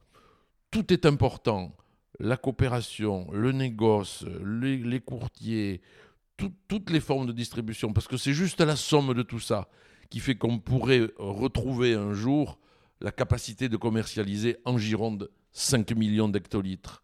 On l'a fait, sauf que euh, les énergies se sont un peu déplacées, quand la grande distribution perd quelque part de marché conséquente, euh, ça veut dire qu'il faut, euh, à consommation à peu près stabilisée, il faut que ce soit d'autres réseaux de commercialisation qui fonctionnent. Je suis désolé, mais à Paris, puisqu'on on y était il y a quelques jours, quelques semaines, à Paris, on, a déchargé dans les réserves un million et demi de bouteilles. Euh, ces bouteilles-là, ne sont pas reparties dans les propriétés. Pour 95%, elles ont été emportées euh, dans des petits chariots, des caddies ou des palettes pour quelques professionnels qui viennent nous voir. Et elles sont allées directement sur les places de consommation ça désencombre, entre guillemets, un marché qui aujourd'hui euh, et, regarder ici en Gironde sous un prisme qui n'est plus tout à fait le bon à mes yeux et qui fait qu'il faut tenir compte de ça. 20 ans, 30 ans, 40 ans qu'on existe et que dans certains départements on est reconnu, dans le nôtre... Euh, un peu moins. Un peu moins, c'est certain, mais à quelque part, ça me réveille pas la nuit. Je me dis, on a un chemin, on a des vignerons, il n'y a que ça qui m'intéresse. On sera forcément reconnu un jour, la, mode de commercialisation a changé, il faut sortir des espaces figés, il faut sortir de, de ces vieux rites. Et moi, j'en suis sorti. J'ai quelquefois, c'est drôle, j'ai quelquefois eu l'impression, euh, une double impression d'être à la fois euh, un homme de tradition, parce que les vignobles, on a écouté le grand-père, ainsi de suite, mais à la fois moderne. Moderne parce qu'on a dit, mais on va pas reproduire sans arrêt, on va inventer. Euh, quand mon fils, qui arrivait donc de ses études à Paris, me dit, on va planter un hectare de chardonnay sur les coteaux calcaires de Génissac, j'ai cru m'évanouir. Le chardonnay n'est pas dans l'appellation Bordeaux hein, pour les pas auditeurs. du tout. On fait des vins de France. Ça fait partie des vins qu'on vend le mieux. Alors, c'est une production. On va me répondre oui, mais c'est des marchés de niche. Et alors Mais c'est vendu. C'est vendu. Et les gens se font plaisir. Et, et, en plus, mes clients reviennent vers nous en disant qu'est-ce qu'on s'est bien régalé avec le chardonnay. Alors, élevé en barrique pendant huit mois, bâtonné, il y a du boulot. Ça, on claque pas des doigts comme ça. ça. Et la chance, grâce aux vignerons indépendants, mais essentiellement grâce à ça, que mon fils et, quelques très bons copains, voire amis dans le vignoble bourguignon, qui eux aussi, contrairement peut-être à leurs parents ou grands-parents, ont dit à Bertrand, mon fils, si tu as des sols très calcaires avec un pH comme ça, avec telle exposition, ainsi de suite, plante des chardonnays sur tel porte-greffe, tu verras, tu feras des, des bons vins blancs. Ça n'existait pas avant ça. On n'avait pas cette solidarité. C'est nous qui l'avons, non pas inventé, mais qui l'avons catalysé qui l'avons fait bouger, qui, qui, avons ouvert toutes ces portes. Moi, j'avais pas d'amis bourguignons. Oh, on nous avait presque fait croire qu'on était ennemis parce qu'on était concurrentiels fortement sur les terrains de consommation. Et maintenant, c'est les jeunes vignerons bourguignons qui viennent dire à mon fils comment il faut faire le, le blanc en Gironde avec du chardonnay. C'est formidable. Ah, justement, c'était une question que je voulais te poser. Euh, c'est les vignerons indépendants. On est euh, connus du grand public euh, essentiellement à travers euh, les salons, à travers le logo, à travers le concours des vins, à travers le pique-nique des vignerons indépendants, et puis depuis 2015, le site de vente en ligne. voilà, c'est les, principales choses auxquelles je pense. Et ça, c'est la façade visible de, tout le monde. Est-ce que tu peux à la fois nous parler de cette façade, mais surtout des aspects euh, méconnus du public, c'est-à-dire ce ce qu'on appellerait maintenant en anglais le back-office, c'est-à-dire ce qui ne se voit pas du public, mais qui est important à tes yeux? Je crois que dans, le, dans, dans les, adhérents qui sont venus chez nous, euh, on en parlait tout à l'heure, ils, sont venus pour plein de raisons. Mais aussi, euh, pas que pour le commerce, pour la défense du métier, parce que le métier, euh, c'est un métier magnifique, mis à mal quelquefois par des considérations économiques, parce qu'il y a un problème de survie plus qu'on ne croit, et qu'à partir de là, ce travail qui est fait, en ce moment, euh, notamment le président de la Fédération de Gironde euh, est en train de, rencontrer tous les parlementaires parce qu'il y a politiquement euh, un regard peut-être différent et qu'il faut faire avancer un certain nombre de, curseurs. Comment on fait si demain, par, par, par des exigences fiscales trop, trop dures, on ne peut pas transmettre nos exploitations viticoles à nos enfants On fait comment? Ça, c'est politique. Donc ça aussi, c'est un travail de, sous-main, c'est un travail en interne, et un jour, peut-être, il y aura euh, des évolutions. On dira, ah ben tiens, euh, la, transmission des, biens agricoles, comme c'est le cas en Suisse par exemple, euh, se fait plus facilement parce qu'il y a un tissu agricole et viticole, mais agricole en général, qu'il faut faire perdurer, parce que c'est parce que nous qui alimentons quand même le, le, garde-manger euh, de la population et que peut-être il faudra un regard. Je pas, on ne veut pas de régimes spéciaux, mais on veut que dans, ces métiers-là, on puisse au moins transmettre notre, notre euh, outil de production, parce que moi je l'appelle comme ça, c'est pas une fortune, hein. c'est juste un outil de production à nos enfants. Alors qu'il y a eu de la spéculation là-dessus, ainsi de suite, tant pis, tant mieux, j'en sais rien. Euh, ce qui est quand même quelquefois un peu rassurant, c'est convoiter les, les, les, les bons terroirs viticoles. Et, tous, la, la roue tourne, ça changera. Tu me disais à l'instant, ouais, Bordeaux, ça vaut plus grand-chose, et ainsi de suite. C'est provisoire. Il y a des terroirs magnifiques. Le tien euh, sur les, hauts coteaux de l'entre-deux-mer, le mien qui est le même, euh, qui domine la vallée de la Dordogne sur les coteaux calcaires, en appellation Bordeaux. Mais ce sont des terroirs magnifiques. Ils seront reconnus un jour. Sauf que il y a du boulot, que le consommateur, lui, il est prêt, et que ça a été aussi le sens de, la démarche. Mais le boulot dans l'ombre, il est fait. On, rassemble des gens, on fait de la formation extraordinaire. J'ai vu des gens d'une soixantaine d'années, même si euh, je te l'accorde, c'est très très jeune, j'en ai 10 de plus, venir apprendre l'anglais chez nous. J'en ai vu venir apprendre les, les- les premiers mots en, en mandarin pour pouvoir aller sur des marchés extraordinaires. Ça, tu nous ouvres un peu sur la maison euh, d'Aquitaine. Est-ce que tu peux nous parler de cette maison d'Aquitaine que tu as c'est, un peu euh, comment dire que tu as porté sur les fonds baptismaux euh, il y a, Oui. il y a une euh, maintenant euh, 25 ans? En 2000, Ouais, 20 ans. Il y a 20 ans, ouais. Euh, c'est une de mes fiertés, je l'avoue. Alors, une À quoi elle fierté. sert? Euh, À quoi elle sert cette maison? Comment elle est venue et à quoi elle sert? C'est dans, la, c'est dans la, le, le droit fil de tout ce qu'on a dit jusque-là. À un moment, le rassemblement des volontés, le rassemblement des initiatives, le rassemblement des, des, des, des- des solidarités, euh, ça peut paraître, ça peut faire sourire. Elle a besoin d'un toit. Elle a besoin d'un lieu. L'unité de lieu nécessaire. Alors on avait des bureaux prêtés par l'interprofession ou loués à l'époque. Ensuite, on était locataire chez Groupama, rue Ferrer, en plein cœur de ville.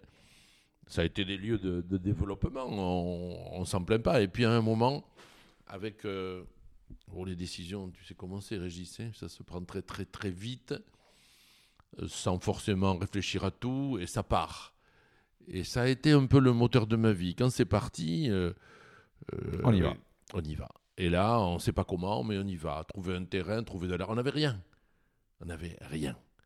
Surtout pas d'argent, des petits fonds de roulement de rien du tout, parce que le but auprès des, des- des cotisants, auprès des adhérents, ça n'est pas de thésauriser de l'argent avec leur argent, mais de s'en servir tous les jours pour, pour l'objectif euh, euh, écrit dans nos, nos- nos tablettes en disant il faut développer, il faut créer des événements, il faut activer ces lobbies dont on parlait, euh, inviter la, sénatrice du coin euh, à, un petit déjeuner à Bordeaux et puis aborder les problèmes qui nous préoccupent le plus.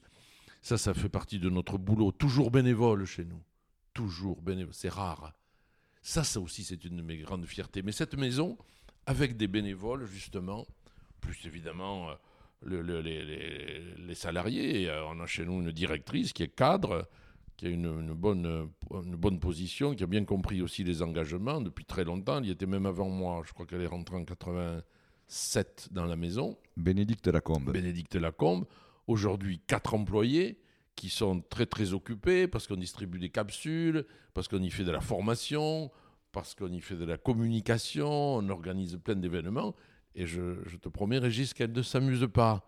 Euh, et d'ailleurs, tout à l'heure, je te quitterai pour aller les inviter à déjeuner dans une jolie maison bordelaise, dans, dans le, à Pessac-Léognan, euh, où j'ai choisi de leur donner effectivement aussi leur contribution, leur participation, leur récompense pour le boulot et, et cette faculté d'avoir créé, d'avoir entretenu ce lien avec les vignerons. Cette maison, c'est un cœur, c'est un cœur d'activité, c'est un cœur qui bat pour le métier de vigneron, pour que ça marche, pour que ça réussisse.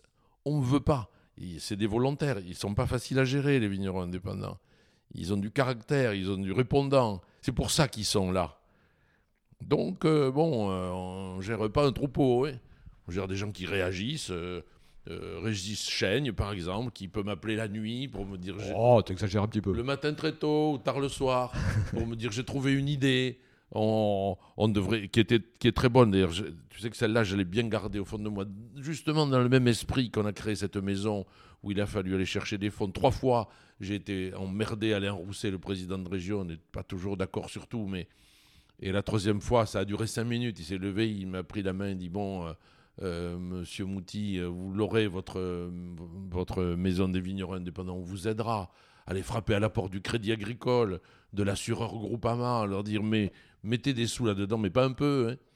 euh, avoir 153 vignerons qui ont gratté au fond de leur poche pour trouver 500 euros, 1000 euros pour les plus généreux. C'était même pas un problème de générosité, c'était un problème de faculté de faire et rassembler.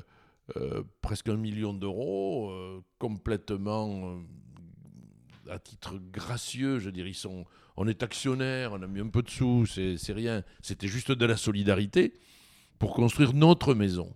Et aujourd'hui, cette indépendance, on l'a, on y fait ce que l'on veut, comme on veut, mais cette année, depuis quelques années, ça a été fort parce que c'est devenu un lieu où on loue une salle, une salle de réunion particulièrement confortable. Alors on a la MSA, on a la, la FDSEA, et tout d'un coup, ils ont envie de venir chez nous. Ça, c'est un grand plaisir parce que notre maison, elle, elle, nous abrite au, cœur de notre activité de vigneron indépendant. Sauf que on commence, ah, il faut du temps ici. On commence à être connu pour ça, à savoir accueillir. Je, moi, je fais beaucoup de boulot au niveau. Je reçois des, des, des, des écoles. J'ai fait adhérer toutes les écoles d'agriculture, la Tour Blanche, Blanquefort, euh, ici à Mont, au lycée viticole de Montagne. Euh, nous siégeons à l'Institut rural de Vers. Enfin, on a réussi, mais il a fallu du temps à pénétrer le milieu. Mais on a notre maison parce que c'est le cœur de notre activité. C'est un lieu d'identification aussi. Complètement, complètement. Euh, c'est une des fiertés de ma vie, je, le dis. Je le dirais même devant ma, famille où j'ai fait d'autres choses. Mais c'est une des fiertés de ma vie. Tu le sais, Régis, comment ça fonctionne? Quand, à un moment on, fait un peu le point, euh, la vie n'a pas grand intérêt si elle ne sert pas à quelque chose. Si on n'a pas été utile à quelque chose, utile à sa famille, utile à soi-même, mais utile aussi à d'autres choses parce qu'on a notre contribution. Et ça a toujours été un moteur de vie. Je, je, j'en ai tiré beaucoup de bonheur la gloire, on s'en fout, mais j'en ai tiré beaucoup de bonheur parce que j'ai la sensation d'avoir été un petit acteur de ce, de, ce cœur de métier qui s'est fédéré autour de ça. Et ça, j'avoue que quelquefois on me dit oui, mais enfin non, c'est juste fait avec les tripes. Que ce soit un discours, que ce soit une action, c'est juste fait avec les tripes, avec le, le feu sacré, la, la foi du charbonnier, celui, celui qu'avaient mes, ancêtres auvergnats. Euh, lorsque je parle de notre euh, syndicat, parce qu'il faut rappeler, dans notre syndicat, il y a une particularité, c'est que contrairement au syndicat d'appellation, l'adhésion aux, vignerons indépendants, c'est totalement facultatif et entièrement volontaire, sans jeu de mots. Hein, comme, euh, et, avec, donc lorsque je parle de notre syndicat avec des vignerons qui répondent à la définition de vignerons indépendants, mais qui ne sont pas encore adhérents, peut-être qu'ils le deviendront, ils me disent souvent Je fais pas de salon, je suis pas intéressé. Qu'est-ce que tu leur réponds? Ah ben, cette, image, cette image de salon nous colle un peu à la peau, un peu trop. Parce que ça a été une de nos belles réussites. Et ce que j'ai un peu expliqué tout à l'heure, Régis, c'est de dire euh, il y a au, au, départ une solidarité, une défense de la profession syndicale, comme tu dis. Enfin, en ce moment, ça me gêne un peu d'utiliser ce mot, mais professionnel en tout cas, solidaire, qui fait que notre métier a besoin d'être défendu à plein d'endroits. Donc c'est ça les fondamentaux. J'ai des adhérents historiques, je ne veux pas citer, y compris de, très grands châteaux très connus du département de la Gironde, euh, qui sont adhérents depuis longtemps, qui ne font jamais un seul salon. Et mon, mon, ami Alain Vautier, Ozone et tout le reste autour est adhérent depuis très très longtemps et me disait on était au restaurant la semaine dernière, c'est le meilleur rapport qualité-prix que je trouve au niveau syndical. C'est-à-dire que pour 300 euh, euros par an, euh, j'ai la sensation d'avoir accès à des formations, que le métier est défendu, qu'il y a un regard euh, qui me plaît, on organise des, rencontres avec des partenaires, enfin, il y a une belle activité. Il y a une face cachée qui n'est pas perçue, je pense, par beaucoup de vignerons. Oui. Alors c'est compliqué parce que, en termes en terme d'image, effectivement, ça nous colle à la peau. Et, et là, il, va, il, sort une campagne, là, là, cette semaine. Une campagne, euh, justement, par rapport à notre logo, qui est un signe de ralliement. Et, et qui, qui, vise à la fois le consommateur, mais qui, aura, qui sera aussi une campagne qui visera les vignerons en disant euh, vous êtes indépendants, regroupons-nous. quoi. Campagne nationale donc. campagne nationale, oui. Et, la campagne nationale qui va sortir euh, avec des milliers et des milliers de panneaux 4 par 3 qui va durer une dizaine de jours, elle, arrive, elle est en train d'être posée, elle est assez intéressante, vous verrez. Sur l'identification, comment reconnaître un vigneron. Alors nous, évidemment, on appuie un peu euh, un vrai, quoi, celui qui va apporter directement sur la table le, fruit de son travail.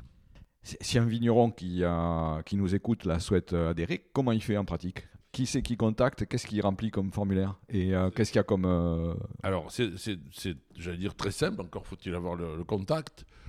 de plus en plus, on le trouve dans des petites revues professionnelles avec toute la liste de toutes les organisations. Vigneron indépendant de Gironde, vigneron indépendant d'Aquitaine, il suffit de taper ça sur tout le monde maintenant son écran à la main. Vous êtes directement en relation avec notre directrice, Bénédicte Lacombe, ou une de ses collaboratrices. Ou dans les autres régions, euh, la même chose. Quoi. Ou dans toutes les régions, la même chose. On est particulièrement structuré ici en Gironde, en Aquitaine, en Nouvelle-Aquitaine. Est-ce qu'on est accueillant ou est-ce qu'on est fermé? Ah, mais on est, on est à bras ouverts. Mais alors là, euh, c'est, je, je, fais en sorte qu'il y ait tout le temps quelqu'un pour recevoir. Bénédicte Lacombe, la directrice, ça, lui, ça lui incombe, enfin ça lui revient, elle reçoit les gens, elle leur fait visiter les lieux et elle leur montre tous les centres d'intérêt, avant même d'adhérer, qu'on peut trouver chez nous. Et, ça marche bien parce que les gens le comprennent, mais il faut le voir sur place. Venez voir. N'ayez pas peur. Un vigneron indépendant, mais qui va pas jusqu'au bout, c'est-à-dire qui aujourd'hui est encore euh, entièrement vraqueur, est-ce qu'il a un intérêt à adhérer chez nous ou pas? Mais bien sûr, parce que et justement, dans, le sud, c'est parti comme ça. C'était pas des embouteilleurs, hein. c'était des vraqueurs, sauf qu'ils voulaient avoir une identité par rapport au poids, au gros lobby de la coopération. Bien sûr que oui, mais j'en ai plein. Euh, je sais pas, j'en ai cité. Je suis sûr qu'ils m'en voudront pas. Si, je cite euh, Henri Dubosc à Omar Buzet, il, est adhérent depuis 30 ans. Il fait pas les salons, hein, mais il a compris la, solidarité. Alors on a c'est ce qui m'a plus, plus on, a, on, a, on a pris transversalement le, le, le, le, métier. Les chapelles par appellation ont leur intérêt, c'est évident, parce que chaque appellation a envie de, se faire connaître et de, de, de, se faire euh, diffuser, évidemment consommer. Mais nous, c'est la, la, notion de métier que l'on défend. Au-delà, y compris dans toutes les, les, appellations. Ça veut dire que ce que j'y ai trouvé, moi, comme, euh, comme euh, beaucoup d'intérêt, c'est que ça va de la plus petite exploitation familiale, où il n'y a pas de salariés, où on a une, petite surface, mais on peut très bien le gérer et très bien s'en sortir.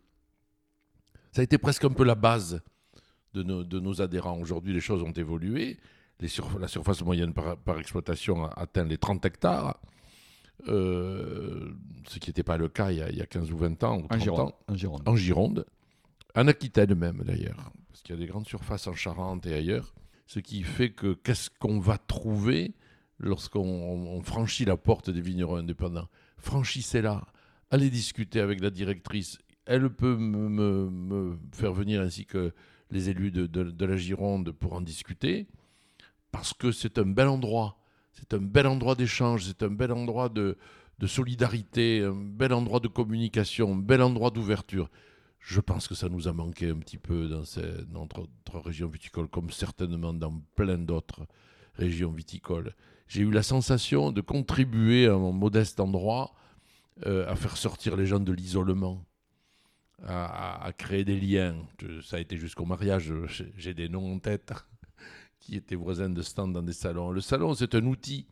Ça fait partie des beaux outils que l'on a construits euh, qui fonctionne bien parce que le concept a, vraiment fait adhérer le public et qu'aujourd'hui c'est un vrai levier économique. Moi, Régis, tu m'enlèves les salons des vignerons indépendants que je fais.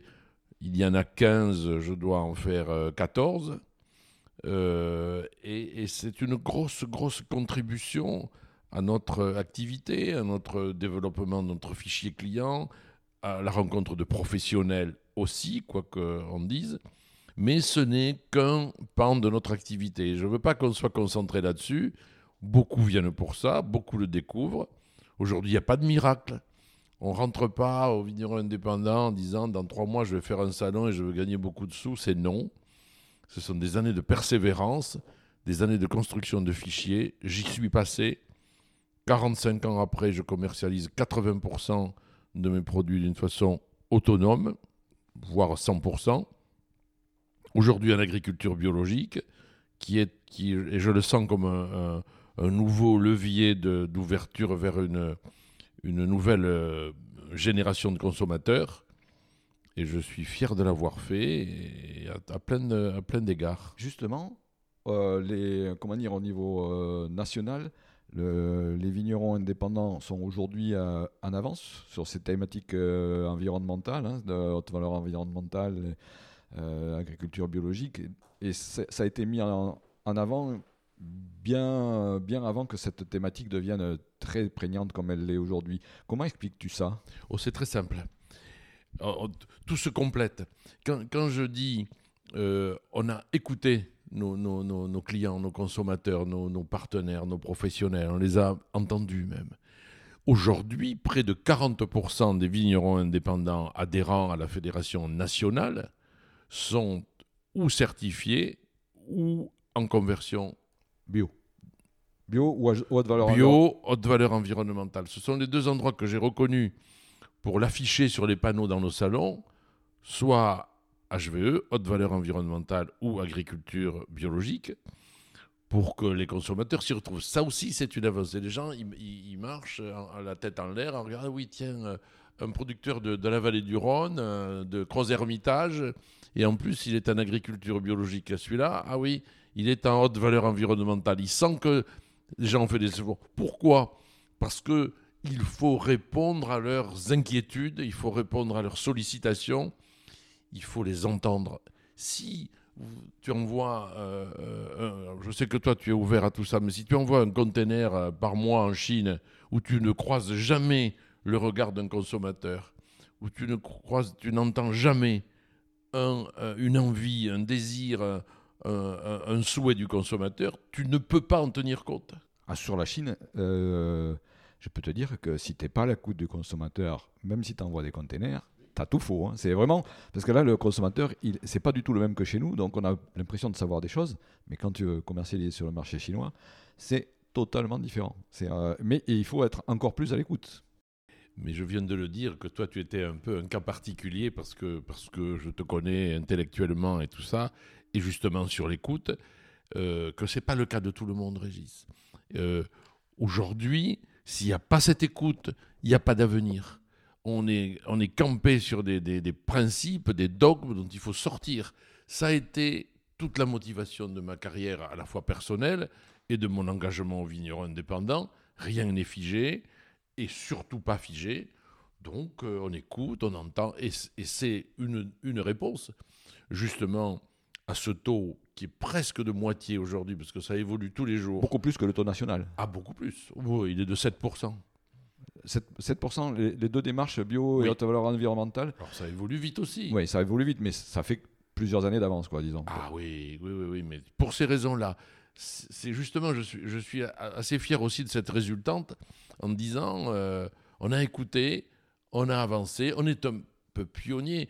Tu sais, et il n'y a pas de chapelle. C'est-à-dire que moi, ce qui m'a surpris, c'est notre euh, ex-président euh, national, Michel Issali, que j'ai eu le plaisir de visiter son exploitation il n'y a, pas très très longtemps, qui est engagé en bio, en biodynamie depuis très très longtemps.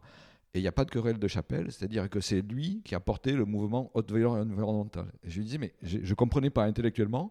Et il m'a expliqué effectivement que sa, sa logique, et c'est vrai que c'est euh, cet esprit d'ouverture, c'est-à-dire d'amener le plus grand nombre euh, vers le progrès, chacun à sa vitesse, mais le plus vite possible, et sans euh, mettre de barrières et sans faire de querelle de chapelle. Ça, c'est ce que j'aime beaucoup dans, notre dans notre mouvement. Tu sais, si on revient au premier mot qu'on a échangé, la définition du vigneron indépendant, c'est quoi l'indépendance? L'indépendance, c'est de pouvoir choisir.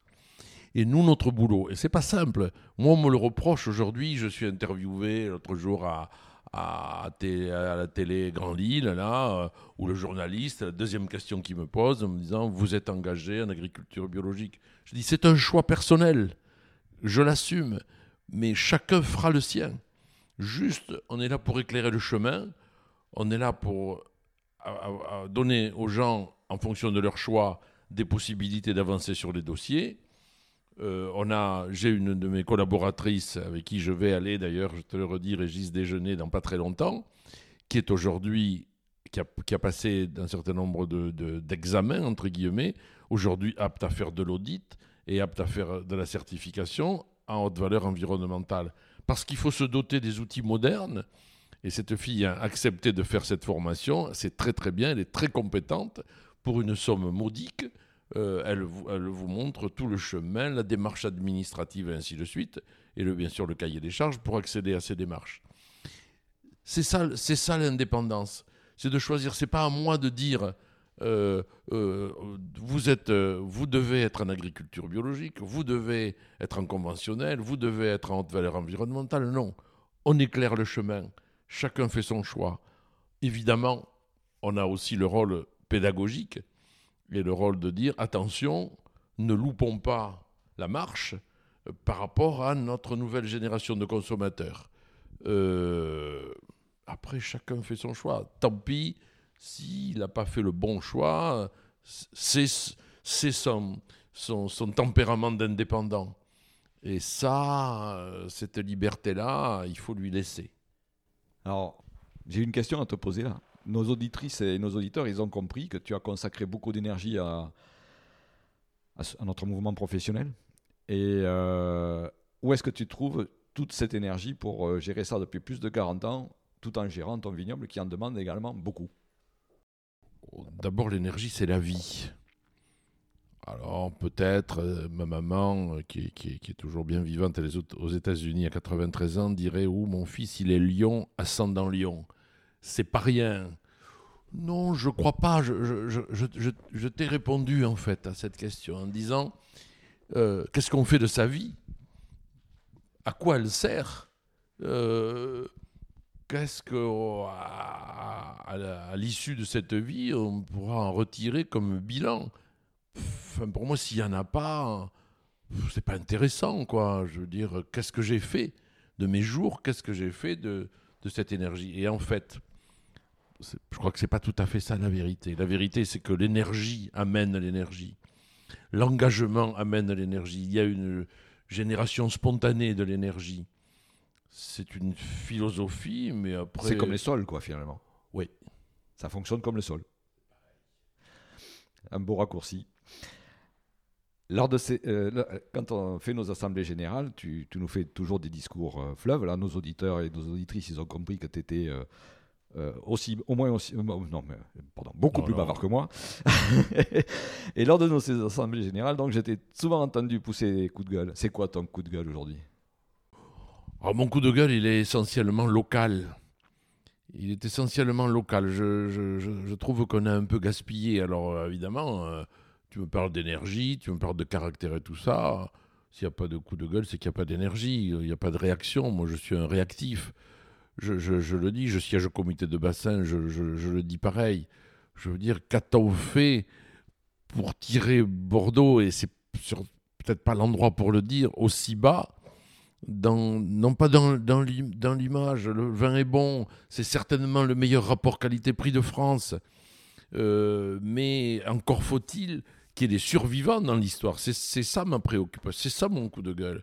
Comment a-t-on pu faire passer euh, Bordeaux avec cette notoriété mondiale qui était, on n'était pas nombreux, la Champagne, Bordeaux, la Bourgogne, euh, une région du, Val-de-Loire, ainsi de suite, je ne veux pas en oublier, mais on avait initialement une notoriété mondiale qu'on a heureusement toujours, mais qu'en interne, euh, le répétez pas, mais on a fait passer un peu en agriculture intensive parce que parce que y, avait il y avait un terroir, il y avait une vie, sauf que euh, encore faut-il le il a été préservé, mais il a été un peu mal malmené euh, par nous tous euh, tous responsables. J'ai écrit il y a pas longtemps parce que il faut qu'il y ait beaucoup de pieds de vigne pour que la, qualité soit au niveau. Ça n'a pas toujours été le cas.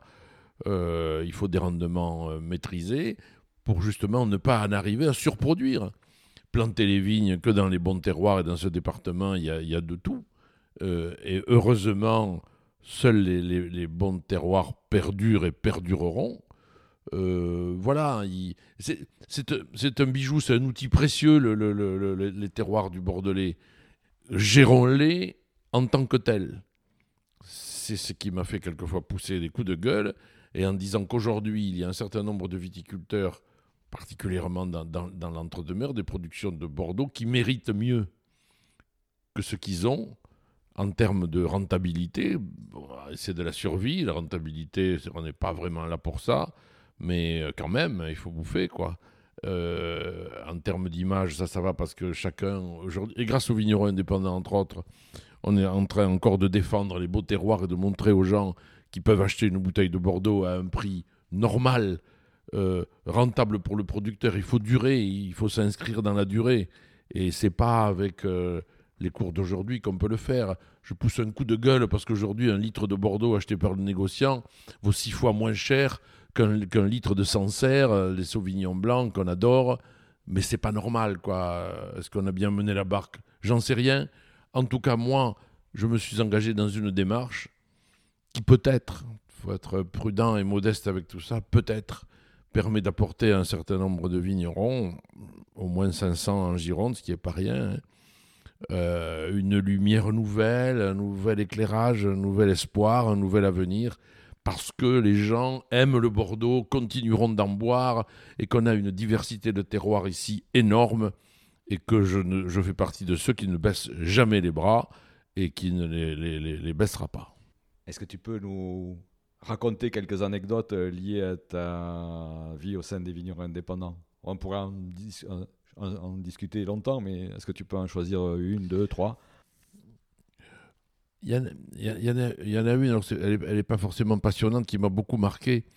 Quand je suis arrivé au vigneron indépendant, élu euh, sans, le vouloir, je, je, le dis, et que je suis arrivé dans la maison le premier jour, j'ai regardé les comptes ils étaient catastrophiques. J'ai réuni le premier conseil d'administration, ça, m'a beaucoup marqué. Et les administrateurs installés, qui n'étaient pas forcément. Euh, ils n'avaient pas forcément voté pour moi, euh, certains étaient un peu surpris tout d'un coup, ce type qu'on sort du chapeau. J'avais 40 ans, euh, même pas. Bon. Et je leur ai dit, voilà, messieurs, vous allez, passer la, vous allez passer la main dans votre poche intérieure de la veste, vous allez sortir votre chéquier, et vous allez, si vous le voulez, sauver par ce geste la Fédération des vignerons indépendants de Gironde.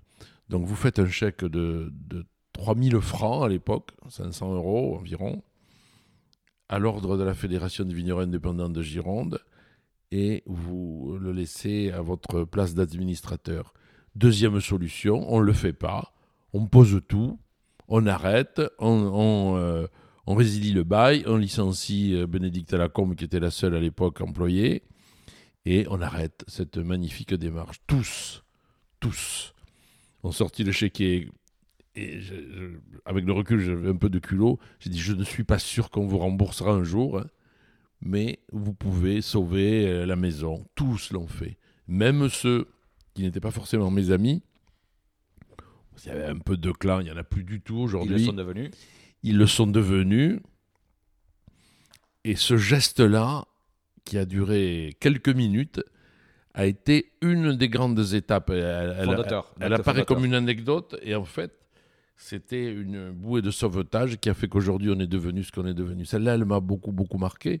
La construction de la maison aussi m'a beaucoup marqué. Hein. Vous démarrez un chantier, vous achetez un hectare de terrain euh, dans la Artigues près Bordeaux, euh, que vous faites valider un dossier par un architecte et que vous n'avez pas un copec dans les réserves, euh, il faut quand même avoir un peu de culot.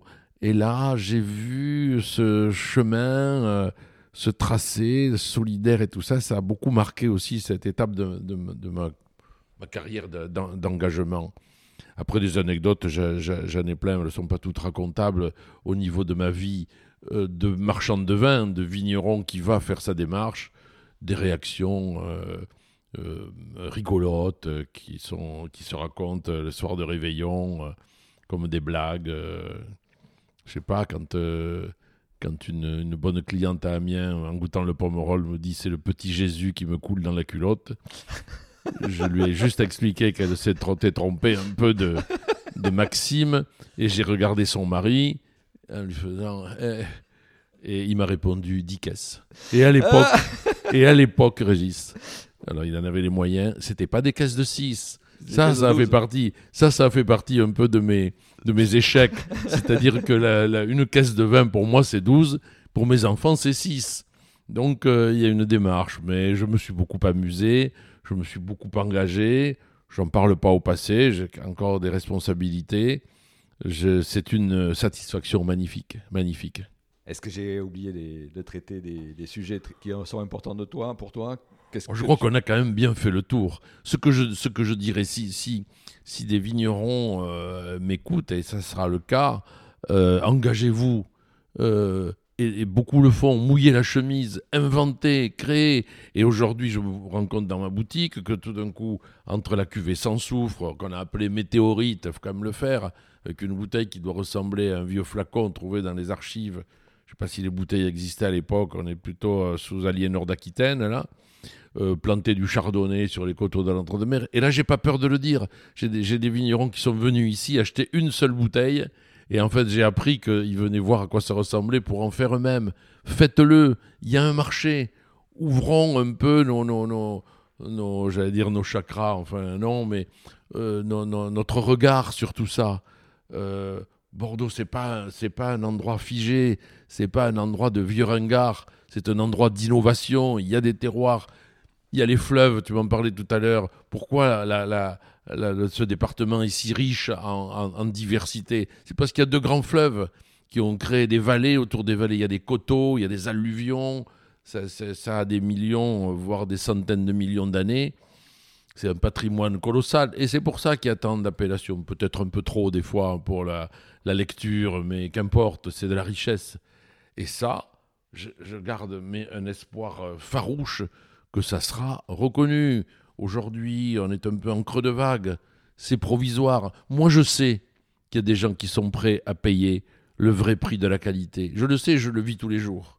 Et finalement, euh, grâce à ça, après tant de décennies de travail, euh, et, mon grand-père qui a, qui a créé il y a un siècle, euh, on, y arrive, on y est arrivé, arrivé à garder ces enfants qui ont, qui ont fait des bonnes études et qui aujourd'hui sont à la tête d'une exploitation viticole, avec quand même euh, plus de 40 hectares en AOC Bordeaux, j'en suis fier. Moi, j'en suis fier, je sais que toi aussi. Et que c'est un challenge. C'est pas dans la facilité qu'on se grandit, c'est dans les challenges. Et le challenge, chez moi, c'est de, rentabiliser et de se faire un plaisir énorme, énorme d'inventer, de créer dans ces, ces- magnifiques terroirs de l'entre-deux-mers, où on a quand même beaucoup de surface, et d'en faire de la réussite. C'est, ça réveille un peu la nuit, des fois, ça, ça occupe beaucoup de temps, mais tu vois, tu me parlais du temps, de l'engagement, euh, de l'énergie et tout ça. Ça n- ça ça n'a jamais été un effort. C'est un bonheur, au contraire. Quand, euh, le fil des jours est un bonheur, c'est jamais fatigant, hein. c'est jamais usant, hein. c'est de l'enthousiasme, c'est de l'énergie, elle vient toute seule. Il n'y a pas de souci avec ça. Allez-y. C'est génial. Alors, Daniel, bon, j'avais plein plein d'autres questions hein, que j'avais préparées, mais bon, voilà, il y a la contrainte de temps. Je te remercie pour ta disponibilité. Je te remercie également pour tout ce que tu apportes, euh, tout ce que tu as apporté et que tu continues d'apporter à notre à notre profession. Voilà. Merci à toi, Régis, parce que j'ai passé un bon moment. Parce qu'à quelque part, tout ça, on, le, on le- on le résume en quelques, quelques heures, là, mais ça ressoulève en soi un certain nombre de réflexions.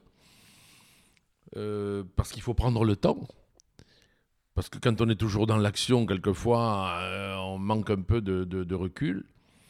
Et que là aussi, il faut savoir euh, avoir, euh, comment je dirais en conclusion, peut-être un regard un peu plus romantique sur tout ça, parce que, parce que ça peut inspirer, ça peut inspirer euh, non pas du génie, mais des idées, des idées nouvelles, de, de, de, de- séduction, de charme et tout ça. Il y en a besoin dans nos métiers. On n'a pas un métier de, de, de produits froids, neutres, ainsi de suite. On n'est que, que dans la, le charme, la séduction, l'enthousiasme, la joie. Et je le disais au ministre il n'y a pas longtemps, si tu permets, ce sera ma conclusion, qui est venu me voir euh, au Salon des vignerons indépendants. Il m'a dit c'est pas simple entre tous ces organismes, euh, tous ces problèmes d'alcool au volant, et ainsi de suite. Donc on ne sait pas trop quoi. Alors je lui ai fait une réponse très simple. Je lui ai dit ni vous, euh, Dieu sait si c'est quelqu'un que je respecte beaucoup, ni vous, ni Agnès Buzyn, ni tout ça, avez la, le pouvoir ou la faculté d'effacer plus de 2000 ans d'histoire. Il y a plus de 2000 ans qu'on se rassemble autour d'une bouteille quand il y a un événement heureux, qu'on y rassemble la famille, que quand euh, on a quelque chose d'heureux, on va le fêter, on va arroser ça. C'est pas pour autant qu'on conduit bourré. Nous, on ne sait pas faire ça. Comme me disait un client, parmi les anecdotes que tu m'as demandé, il me dit Moi, il y a des, jours avec tous les amis et tout ça, je conduis, mais je conduis le canapé. Euh, et là, je risque rien. Euh, pour, après avoir fêté quelque chose. On s'est toujours rassemblé autour, d'un verre parce que c'est humaniste, c'est convivial, c'est comme ça. Mais mais mais il y a plus de 2000 ans que ça dure. Ça va durer encore. Hein. Heureusement d'ailleurs. Et sans pour autant prôner quoi que ce soit comme excès, mais, mais voilà, c'est les, moments heureux, euh, ça, ça, ça, y participe. Merci Daniel. Chère auditrice, cher auditeur, je te remercie d'avoir écouté jusque-là. Si cet épisode t'a interpellé, n'hésite pas à le commenter, par exemple sur mon compte Instagram RCHBX ou sur mon compte Twitter RCHBX également. Ou alors sur euh, mon profil LinkedIn, Régis Chaigne. Si tu peux me mettre 5 étoiles sur iTunes, ça m'aidera grandement à faire connaître ce podcast. Et si tu apprécies le vin, tu as compris que Daniel te conseillera de t'intéresser à l'univers des vignerons indépendants avec notre logo caractéristique. N'hésite pas à visiter le site internet des vignobles Mouti, M-O-U-T-Y, ou aller à euh, sa rencontre lors d'un des très nombreux salons auxquels il participe aux six coins de l'Hexagone, je peux t'assurer que tu ne seras pas déçu, foi de vigneron. Si tu as une question, je me propose de t'y répondre dans le prochain épisode de À l'écoute de ton, vigneron. Merci d'avoir ouvert grand tes esgourdes et à très bientôt pour un nouvel épisode.